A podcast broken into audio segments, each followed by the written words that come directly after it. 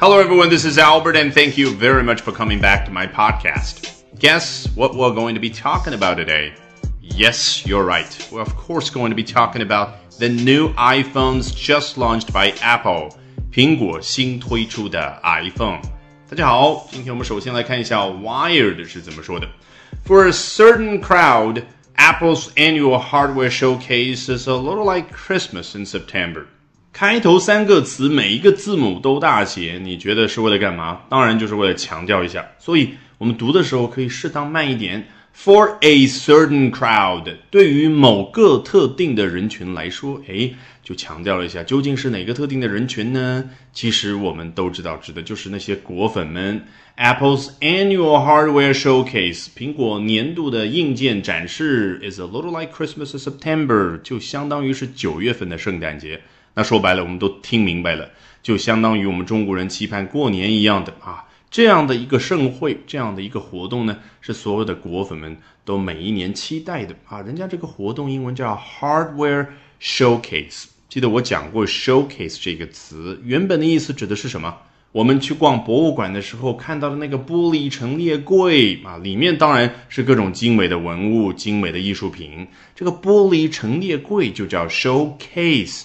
毕竟，case 原本的意思指的是盒子，那引申抽象出去可以表示什么呢？就是人们去欣赏的那个对象。那在苹果一年一度的这个活动当中，欣赏的是 hardware showcase，主要就是像 iPhone、iWatch 这样的硬件。好，作者接着说，Apple employees toil away in the Cupertino workshop all year to prepare for this day when CEO Tim Cook takes the stage and gives the world a brand new iPhone。这里提到的是苹果的员工们，他们为了这一天的到来是辛苦工作一整年，叫 toil away all year。你看辛苦工作，人家用的两个词非常简单，叫 toil away，就相当于 toil t o i l 这个词。那他们在哪儿辛苦工作呢？In the Cupertino workshop，Cupertino 就是加州大名鼎鼎的那个地方，也就是硅谷大名鼎鼎的那个地方的名称。那很多跨国企业总部都位于那儿，当然也包括苹果。那你在想啊，workshop 难道指的就是苹果公司的总部？对了。事实上，我刚做翻译的时候，也经常听到 workshop 这个词，很多时候真的是稀里糊涂的。比如说，一家公司，它有十几、二十几个人呢，来到一家酒店，然后啊，在会议室里面，大家召开一天的研讨会啊，像个培训一样的。诶，他们英文名称把这个叫做 workshop。然后呢，如果来到一家工厂，哎，有的投资者他会问，哎，你们这个 workshop 一年产量是多少啊？指的。就是这个工厂，对不对？那到了后面啊，我发现什么叫 workshop？关键是 work，工作。人分为脑力劳动和体力劳动，对不对？只要是一伙人聚集在一起，在同一个地方工作啊，那那个地方呢，它就可以称作是一个 workshop。好，更关键的这一句的后半部分来了。When CEO Tim Cook takes the stage and gives the world a brand new iPhone。我们看到 when 第一反应肯定就是当什么什么事情发生的时候，毕竟我们上初中刚学英语的时候，老师一直强调这一点，对不对？但其实呢，这就相当于我们之前反复强调的 before、after、as 等等开头的那一部分，挂在句子的后面拖一个尾巴出来，干嘛？就是英文当中一直存在的那种表达习惯。事后补充描述，你想想，他刚刚说什么来着？啊，那些 Apple 的员工啊，努力一整年 to prepare for this day，为了这一天而做准备。哎，这一天我们都不知道具体发生什么，是什么样的一天？那他干嘛呢？When 开头，啪，帮我们展开来，我们看一下这一天具体是怎么样的一天。CEO Tim Cook，他们的 CEO Tim Cook 呢做两件事。第一件事 take the stage，字面意思是拿下舞台。你看 take 一个小词高频出现，是人的手发出的动作，对不对？所以它非常的动态的感觉。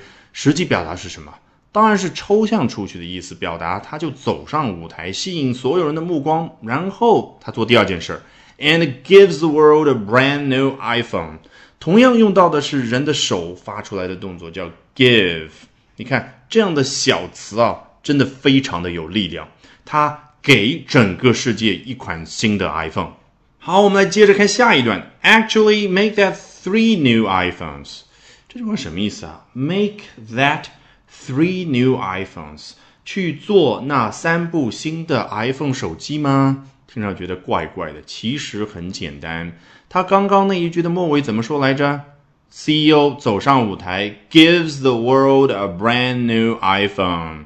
你如果看过新闻，或者说看过这一次的新品发布会，就知道了。这一次他们推出的不是 a brand new iPhone，而是什么？Three new iPhones。所以人家下一段一开头就强调一下，actually make that three new iPhones 啊。事实上呢，把刚刚我说的那个 a brand new iPhone 改成 three new iPhones，就这个意思。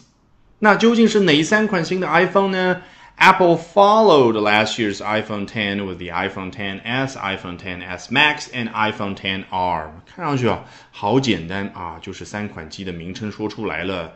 但是你发现没有，我们中文很少会这样去表达。苹果跟随着去年的 iPhone 十后面，诶 w i t h something，凭借的是什么呢？这三款新的 iPhone。Follow 这个词充分体验了英文当中所谓的世间万物都有生命。苹果公司突然变得好像挺可爱的一样，跟随在去年的 iPhone 十这款手机后面，然后他自己手上拽着的是三款新的机型。实际表达的意思我们其实都懂，指的就是今年啊，跟往年的 iPhone 十不一样啊，推出了三款新的 iPhone。但是我要强调的是什么呢？我们尽管在这儿分析、发出赞叹，哎呀，这个表达好像挺生动形象的。但其实人家自己写作的人，人家去说这句话的人，没有这么惊奇的感觉。他没有感觉说，哇塞，我刚刚这个文笔真的是了不得。他从小到大已经习惯了这种表达。那我们首先要做的，就是也要自己做到习惯，练习出这种效果，然后自己才能够脱口而出。好，除了三款新的 iPhone 之外，还有什么呢？作者接着说到了，It also spent some time showing off the Apple Watch Series 4, its most powerful wearable yet。你看这个 it 代表的是什么？当然就是刚刚所说的 Apple，就是苹果公司。你看这个表达好不好？它不需要去说当时去向大家介绍新的苹果手表的是哪一位，而直接就说 it，就是苹果公司，它也花了一些时间。做了什么事儿呢？叫 spent some time doing something，对不对？我们初中就学过了。做的事儿是 showing off the Apple Watch Series 4啊，就是给大家去展示一下这个 show off，有种炫耀的感觉在里面。那当然就是带着一种自豪感啊，为全世界去介绍他们新款的苹果手表。然后说完之后呢，补充描述一下这款手表是什么呢？Its most powerful wearable yet 是迄今为止它最为强大的可穿戴设备。这个 wearable 可以作为形容词，表示是可穿戴的；那也可以做名词，指的就是可穿戴的那个东西。All right, with that, we have come to the end of this edition of Albert Talks English. Thank you very much for listening, everyone. Bye for now, and see you next time. 本节目文本和完整版讲解在我的会员课程同步更新，大家可以到我们的公众号免费试听和订阅。